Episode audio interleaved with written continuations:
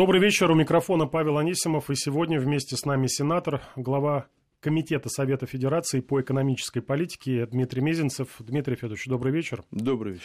Изначально мы планировали поговорить о торговых войнах, которые сейчас намечаются между э, США и Китаем, но сегодня... Наметились, наметились. Намечаются, да, наметились между США и Китаем, но сегодня произошло важнейшее событие для регионов, для страны в целом. Это заседание Госсовета при президенте. Первое после президентских выборов, и оно было посвящено развитию конкуренции. Точнее, президент э, достаточно жестко раскритиковал то, что сейчас у нас в этой сфере происходит. Во-первых, это, э, по словам главы государства, картелизация российской экономики, крупные компании, компании с госучастием захватывают ниши, где могли бы работать и малый, и средний бизнес. И второе замечание, которое высказал президент... Ну, и это... захватывают, и не пускают. И не пускают никого, не дают работать.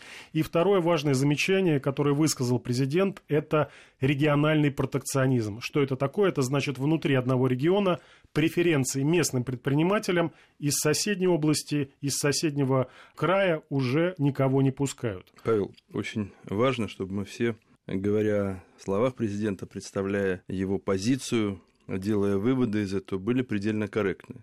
Президент, э, говоря о недопустимости регионального протекционизма, сказал, что очень важно, чтобы поддержка бизнеса и повышение занятости и доходов жителей того или иного региона, что, конечно, ведет к пополнению бюджета, не касались только узкой группы, ну, приближенных к региональным властям фирм, фирмочек, каких-то бизнес-структур. Региональное правительство, глава любого региона заинтересовано в повышении уровня занятости, в снижении безработицы и, конечно, в пополнении регионального бюджета прежде всего для решения Э, социальных обязательств, которые также в послании президента страны Федеральному собранию, которое Владимир Владимирович Путин озвучил 1 марта текущего года, является приоритетом. Но при этом мы отчетливо услышали очень четкую позицию главы государства. Равные условия, в том числе и в системе развития региональных экономик. Без искусственной поддержки, без лукавства, без работы, что называется, по знакомству. Это очень важно. А если в целом оценивать и тему заседания Государственного Совета, и значение, то очень сложно переоценить то, что было сказано президентом страны, значение состоявшегося обсуждения, потому что этим Владимир Владимирович Путин подчеркнул необходимость совершенствования рыночных механизмов национальной экономики и в то же время подчеркнул роль регуляторов и Федеральной антимонопольной службы, и отраслевых министерств, и роль их территориальных подразделений, и в том числе дал новые поручения региональным властям убрать то наносное, искусственное, что мешает развитию малого и среднего предпринимательства прежде всего. И если чуть-чуть пошире, давайте посмотрим. Ведь если тысячи и тысячи людей видят, что индивидуальному предпринимателю, фирме, которая только встает на ноги, или уже заработала авторитет, но масштаб ее оборота небольшие. Очень сложно участвовать на равных с глобальными игроками в конкурсах на поставки для государственных компаний, для государственных нужд. Это продолжается не раз, не два, а из года в год. А что думает человек? Значит, все это несправедливо. Значит, это не для меня. Значит, очевиден разрыв того, что мы слышим с различных трибун городских, региональных, республиканских, краевых, и того, что чувствую я. И это вызывает у человека недоверие. И, естественно, он на это будет реагировать, ну, понятно как. Раздражением, недовольством, неверием он будет уходить в себя, в свои заботы. И тогда заботы о большой стране, о своем регионе не будут приоритетом, не будут ощущаться как свои родные. Почему вот эта проблема доросла до таких масштабов, что на нее обратил внимание президент и подчеркнул, что, процитирую, ущерб для экономики страны колоссальный. Мы просто не ощущаем его, не чувствуем. Как так сложилось? Павел, ну, с ведущим передачи не спорят, иначе она не будет интересной. Но на самом деле, это уж скорее как такая шутка. На самом деле, ведь президент страны не раз говорил о том, что поддержка конкурентоспособной среды в национальной экономике, а мер, развивающих такие принципы, это одна из важнейших государственных задач. Поэтому, когда вы говорите, почему доросли, а разговор был об этом э, на различных уровнях неоднократно. И я вам скажу, а если бы этого не было, может быть, масштабы тех проблем, о которых сегодня шел разговор в Кремле, а был бы другой, куда более серьезный. Но вот я тоже взял сейчас сообщение одного из информационных агентств, не буду называть его, чтобы не делать конкуренцию в эфире другого электронного СМИ, и читаю, что Владимир Владимирович Путин заявил, что власти уже неоднократно принимали решение о привлечении малого бизнеса и социально ориентированных НКО к выполнению государственных и муниципальных заказов и услуг.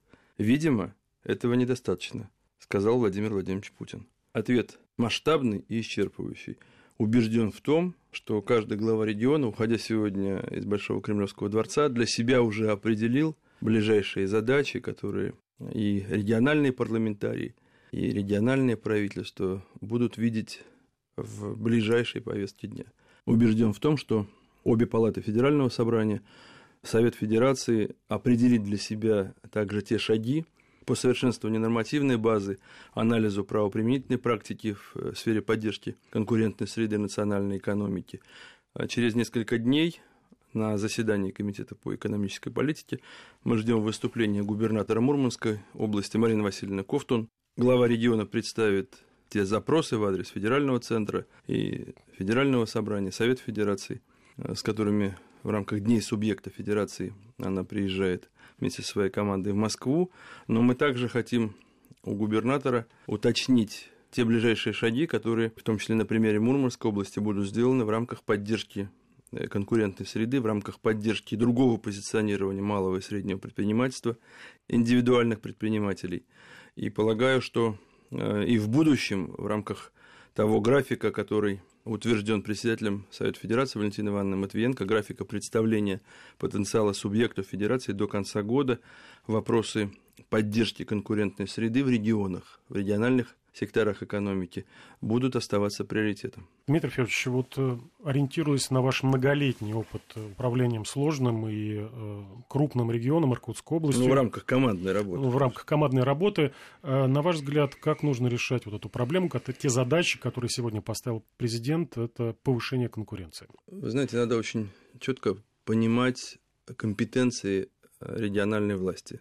А исполнительной парламентской, законодательной, представительной, как хотите, судебной и, наверное, четвертой власти медийной. Потому что если в регионе поддерживается и отношение к малому бизнесу очень уважительное и протекционистское, не в режиме борьбы за интересы своих, а в самом широком смысле слова в рамках единой, равноприближенной и равноудаленной практики к предпринимателям и бизнес-объединениям, которые их поддерживают, то это чувствуется в регионе. И тогда те люди, которые, может быть, для себя никогда не решали, что они будут заниматься малым бизнесом, а значит, обеспечивать свою семью, а значит, э, заботы о своем будущем снимать с э, плеч э, государства и власти, и чувствовать себя покомфортнее, поубежденнее, поувереннее, с учетом планов, которые ты можешь строить на завтрашний день. Значит, все это будет создавать другую обстановку, социальную атмосферу в том или ином регионе. Я вспоминаю, что 2010 год был годом поддержки малого бизнеса. И мы периодически на заседаниях регионального правительства, и на заседаниях регионального парламента возвращались к тем мерам, и в том числе к анализу тех предложений, да и жалоб, которые поступали от предпринимателей, с тем, чтобы им помочь. Удавалось ли сделать все, что было нужно? Ну, наверное, нет. Если бы удавалось, в том числе в такой громадной области, как Иркутская, может быть, сегодня тема для Госсовета не была бы такой строгой в оценках, которые дал глава государства. Но для нас было совершенно очевидно, малый бизнес – это не только доходы бюджета.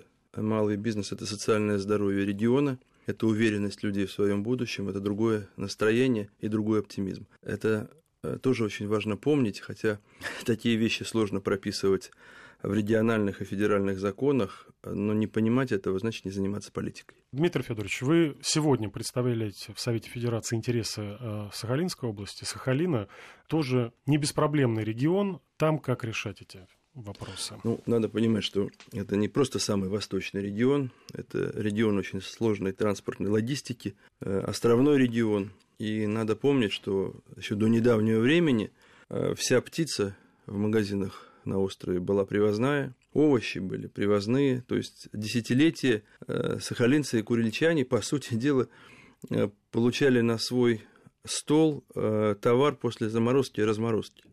Но мало того, что это не очень способствует здоровью, это ведь, во-первых, удорожало продукцию на прилавках магазинов, прежде всего потому, что все привозное. Несложно это посчитать на сколько процентов это было дороже, насколько это удорожало потребительскую корзину для граждан, проживающих на территории острова. А сегодня у правительства региона, у губернатора Олега Кожемяка принципиально другой подход. Все, что мы можем вырастить на Сахалине, мы должны вырастить. Мы должны развивать молочное животноводство, мы должны развивать свиноводство, мы должны развивать овощеводство, мы должны не привозным комбикормом обходиться, а максимально, да, с учетом сложного климатического режима э, на острове, выращивать свои корма. Многое сделано, и много реальных инициатив. В скором времени мы увидим, как будут введены два крупных молочно-товарных комплекса, которые будут обеспечивать не сухим, а цельным молоком, прежде всего, ребятишек, э, проживающих на острове.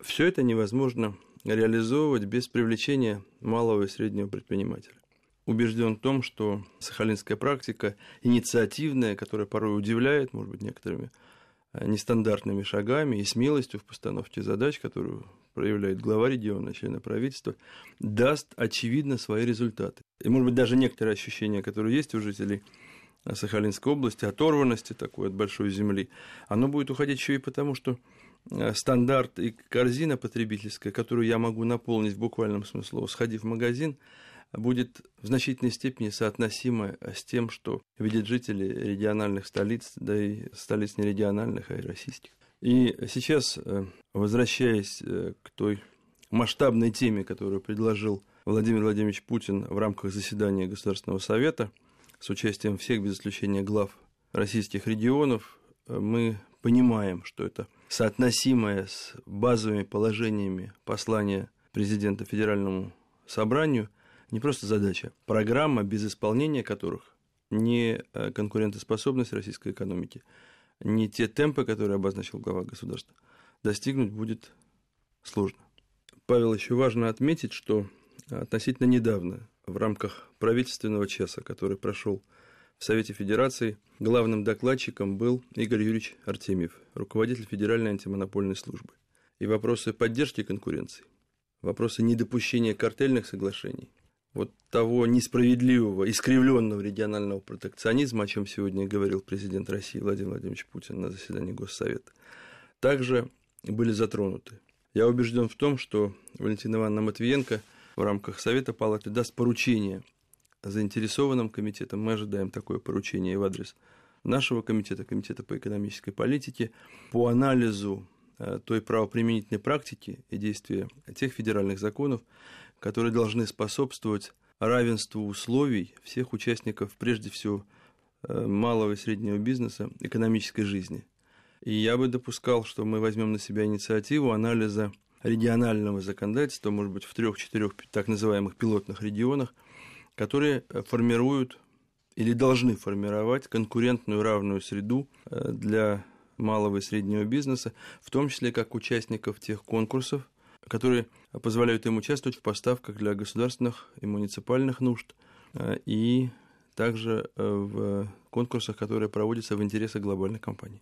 Убежден, что меня поддержат мои коллеги, члены комитета по экономической политике, э, в том, что мы возьмем с определенной частотой рассмотрение вопросов обеспечения конкуренции в регионах и в том числе в ряде секторов экономики – в системе отношений, с которыми действуют сенаторы, э, как э, регулярное рассмотрение в публичном поле вопросов в рамках повестки Дня комитета. Сейчас мы уходим на новости. У нас в гостях сенатор, глава Комитета Совета Федерации по экономической политике Дмитрий Мезенцев. Не переключайтесь. Возвращаемся в программу. В студии Павел Анисимов и сенатор, глава Комитета Совета Федерации по экономической политике Дмитрий Мезенцев. Переходим к другой теме теме торговой войны, которая назревает между Соединенными Штатами и Китаем. Пригрозили американцы ввести дополнительные пошлины на целый ряд э, стратегически важных э, товаров из Китая, включая высокотехнологичную продукцию. Ну, по сути, Вашингтон хочет обложить дополнительной данью Пекин. Э, Пекин, в свою очередь, готов ответить повышением пошлин товаров, которые возятся из США. Дмитрий Федорович, не случайно вас пригласили, поскольку вы много лет проработали э, в Китае э, генеральным секретарем э, Шанхайской организации сотрудничества, имеете ранг чрезвычайного полномочного посла. По вашему мнению, насколько все серьезно? Чем для Китая и для нас опасна вот эта торговая война, которую развязывают Соединенные Штаты? Ну, мы хорошо помним, совсем было это недавно, как тогда еще кандидат в президенты Дональд Трамп ввел в оборот, в политический оборот, одно из базовых правил своего президентства. Америка превыше всего. А тогда многим казалось, что это риторика предвыборной гонки. А выяснилось, что это новая практика. Ну, новая старая практика, потому что Соединенные Штаты, что называется, к торговым войнам и ограничениям на ввоз товаров из-за рубежа прибегают не первый раз. Я просто хочу сказать, что одно из самых известных торговых войн был закон э, Смута Хоули э, о тарифах 1930 года. И в соответствии с этим законом в Соединенных Штатах тогда значительно увеличили пошлины сразу на более чем, вы только вдумайтесь, 20 тысяч импортных товаров. И если в Соединенных Штатах таможенные сборы в 20-е годы составляли ну, немало, примерно 40%, то после реализации этого закона они поднялись до уровня 64-65%, то есть Естественно, что пошлины от импорта давали серьезное пополнение федерального бюджета. Но вопрос просчета последствий, э, без чего, на самом деле, мне кажется, любой политический лидер то или иное решение предпринимать право не имеет. И тогда торговые партнеры США во главе с Канадой ответили высокими тарифами на экспорт товаров из Соединенных Штатов, который буквально за считанные годы, с самого конца 30-х годов, где-то до 1933 года, упал на 60%. То есть это индикатор того и пример того, что каждый твой шаг будет иметь последствия. А что касается тех войн и как это все развивалось. 8 марта президент Дональд Трамп основании закона о расширении торговли США объявил о решении ввести пошлины в отношении э, ряда категорий импортной продукции, прежде всего сталелитейной и алюминиевой промышленности, в размере, ну вот надо нам с вами представить эти громадные проценты от 25 до 10 процентов соответственно. И пошлины стали действовать в отношении всех стран, но при этом важно отметить, что временное исключение для введения э, этих пошлин сделано, притом до 1 мая для Канады, Мексики, Евросоюза, Республики Корея, Австралии, Бразилии и Аргентины. Ну, понятно, что Россию вы в этом списке перечне не увидите. Скорее политологи, чем экономисты, говорят, что США смягчили эти пошлины именно для тех государств, которые вот и признали лозунг Трампа «Америка превыше всего». Ну, признали почему? Потому что э, понятно, что легче поддерживать союзнические отношения, в том числе э, поддерживать те шаги, которые предпринимает новая администрация Соединенных Штатов, иметь преференции для себя, чем защищая свой национальный интерес, ухудшать э, практику политического взаимодействия и тем самым на самом деле э, менять э, тот тон отношений, который Соединенными Штатами сложились у этих стран, изменение которого для них есть определенная угроза, это тоже надо реально понимать и называть вещи своими именами. И мне кажется, очень важно для радиослушателя очень кратко обозначить те цифры, которые характеризуют товарооборот между нашей страной Китаем и Соединенными Штатами. Так, американцы торгуют э, с Китайской Народной Республикой в рамках объема товарооборота почти 649 миллиардов долларов. Между Россией и США, ну это данные по итогу 2016 года, товарооборот составил чуть менее 28 миллиардов. И э, показатель растущего товарооборота с Поднебесной практически 70 миллиардов долларов. Цифры разные, но торговые войны Соединенных Штатов, безусловно, ухудшают положение экономик Поднебесной и Российской Федерации, но важно понимать, что те меры, которые предприняты и обозначены сейчас китайским руководством, тоже бьют по экономике Соединенных Штатов. Это тоже надо понимать. Не бывает односторонних войн. Не бывает боев на ринге, когда один борется и побеждает, а другой постоянно проигрывает. Есть в том числе и в китайской философии, в китайских стратегемах позиция «лучший бой» – это бой, которого не было. Ну и потом уже, наверное, наши философы, так немножко, может быть, в упрощенном режиме говорят, что даже чемпион мира, он все равно с синяками на лице. Вот. Но здесь никому не нужны ни синяки, ни раздробленные челюсти. Мы сегодня должны говорить о равенстве подходов всех стран, членов Всемирной торговой организации. И тоже, наверное, вы в свое время говорили о том, как сложно шли переговоры России с ВТО, но Россия приняла практику ВТО, подписи стоят под соглашением.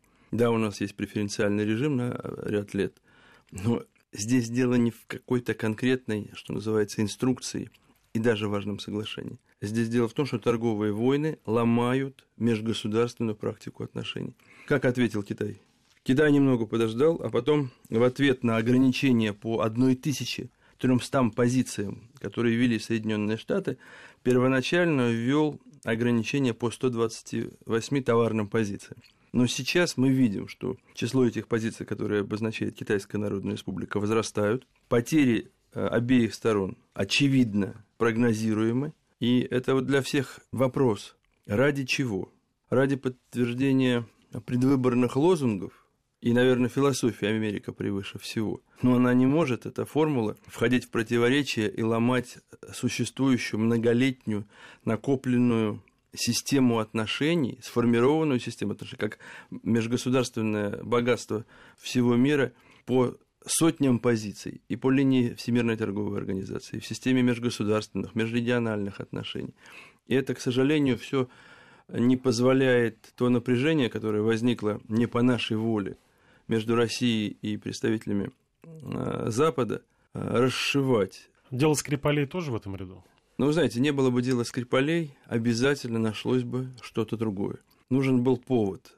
Повод э, для сплочения против России – потому что Россия не согласна с моделью однополярного мира. Мы много раз об этом говорим. Об этом говорит Владимир Владимирович Путин последовательно с Мюнхенской конференции 2007 года. Только не во всех европейских и западных столицах слышен голос национального лидера.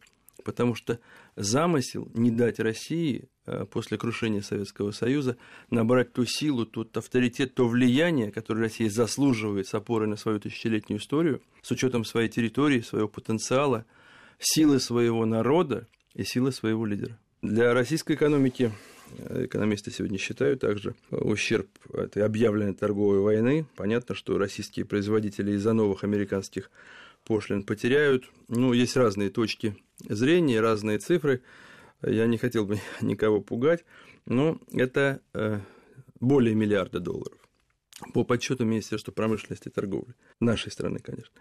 И убытки российских предприятий э, тоже значительны и по стали, и по алюминию. Об этом говорил недавно заместитель министра промышленности и торговли Виктор Евтухов. По его словам, э, высокий уровень потерь объясняется и тем, что металлургические компании инвестировали в прокатные мощности непосредственно в США. Мы говорим о том, что российский инвестор, подчеркиваю, российский инвестор был готов вкладывать в мощности на территории Соединенных Штатов, не ожидая ничего подобного по отношению к тому, что мы видим сегодня.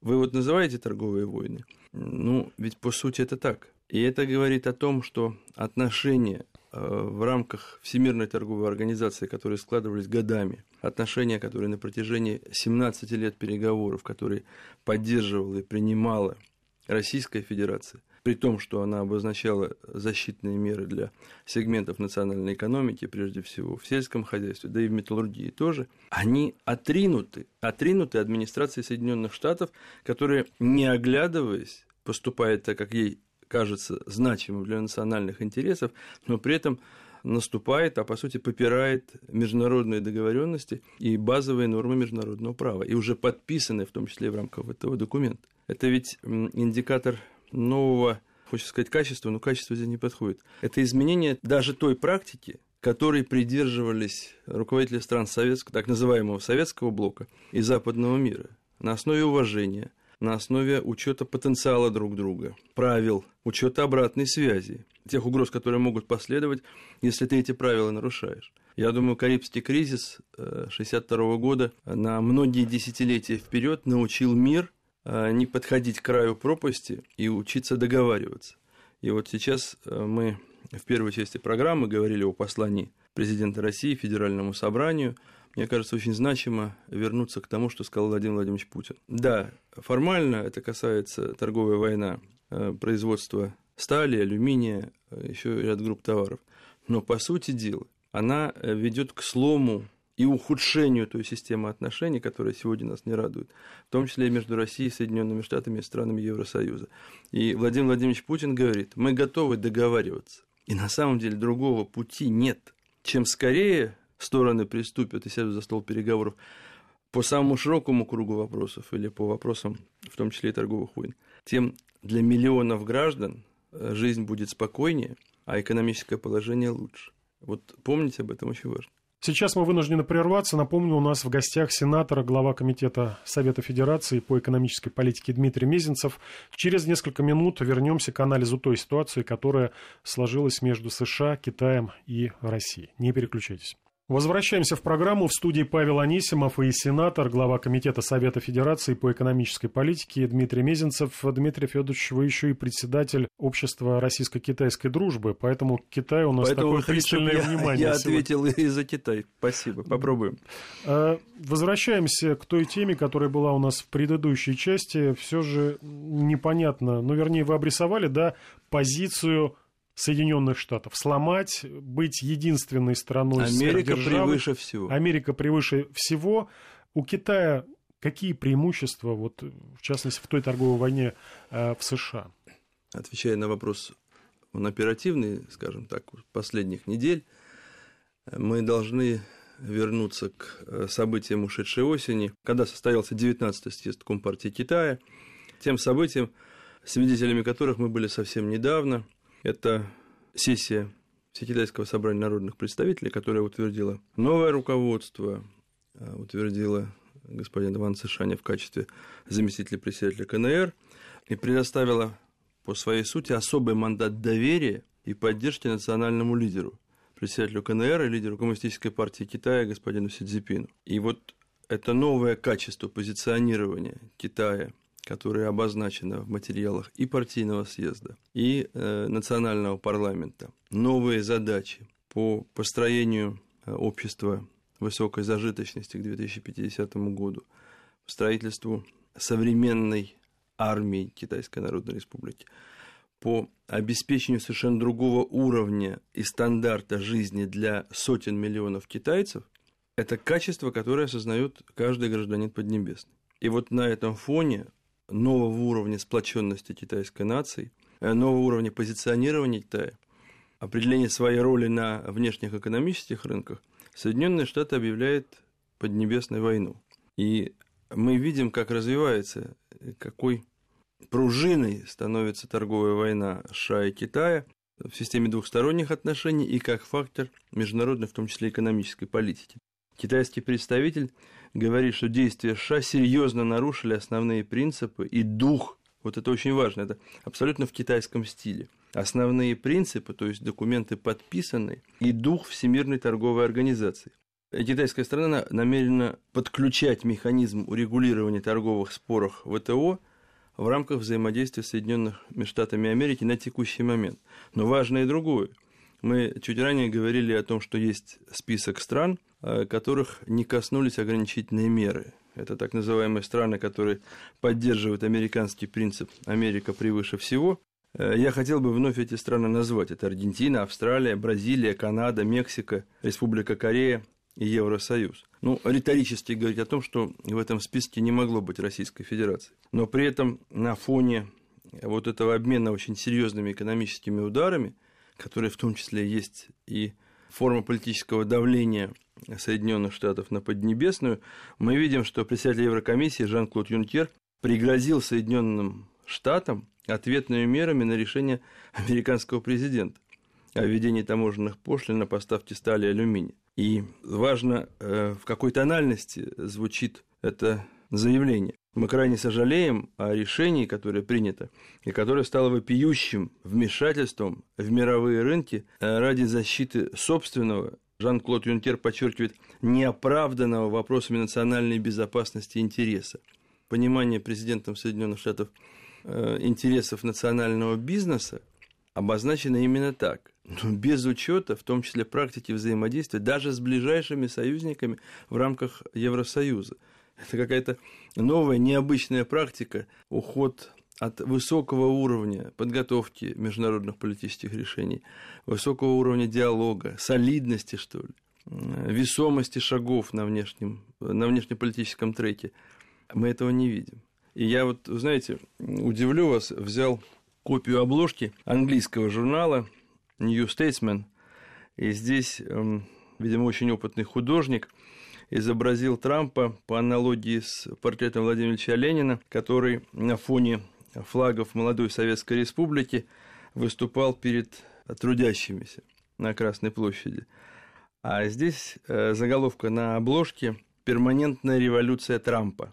И автор говорит о правом ленинизме, о вот таком большевистском подходе «хочу, думаю и кажется, что могу». Время покажет, что мир настолько мал и настолько взаимозависим, и взаимоувязан с национальными интересами, глобальными интересами, что э, одно мое я, даже исходящее из э, столь мощной страны, как Соединенные Штаты Америки, без учета интересов э, друг друга, не побеждает.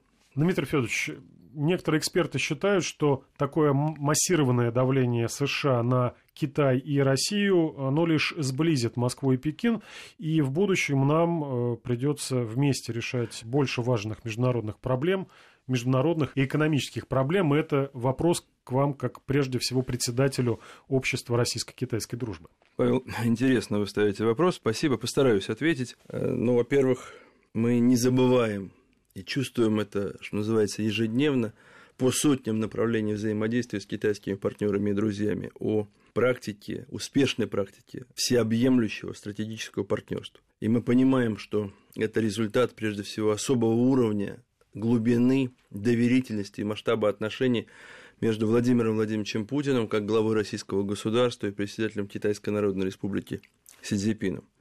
Но, понимая, что у нас не так много времени, я просто скажу вам, что подтверждением того, что другая практика, чем торговые войны, может давать куда более успешные результаты, это российско-китайский механизм по выявлению и снятию барьеров и ограничений в торгово-экономической и инвестиционной сферах.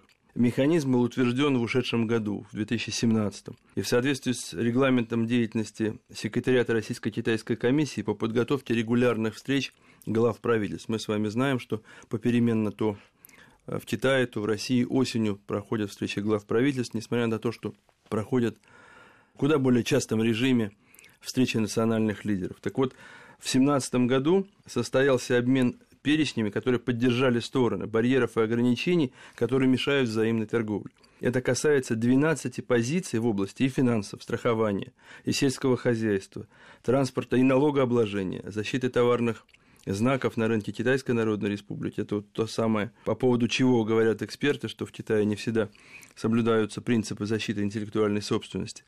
Мы говорим э, о об учете интересов при сертификации экспортных товаров и исполнении арбитражных решений. И э, последовательность работы по совершенствованию этого механизма выявления и снятия барьеров, по сути дела, учета национальных интересов друг друга в экономической сфере. Это удивительная практика, которая может быть принята и в системе отношений э, многих других стран, в системе двухсторонних отношений. Это практика в поддержку нормативной базы и, как сказал китайский представитель Минкоммерции, духа ВТО. Это важно учитывать, надо помнить. И, может быть, нам стоит об этом э, более широко говорить не только э, российско-китайских площадках, но и на международных площадках. Спасибо большое, Дмитрий Федорович. У нас в гостях был сенатор, глава Комитета Совета Федерации по экономической политике Дмитрий Мезенцев. Всего доброго, до свидания. Если что было не так, прошу и вас, и радиослушателей меня сильно не ругать. Спасибо.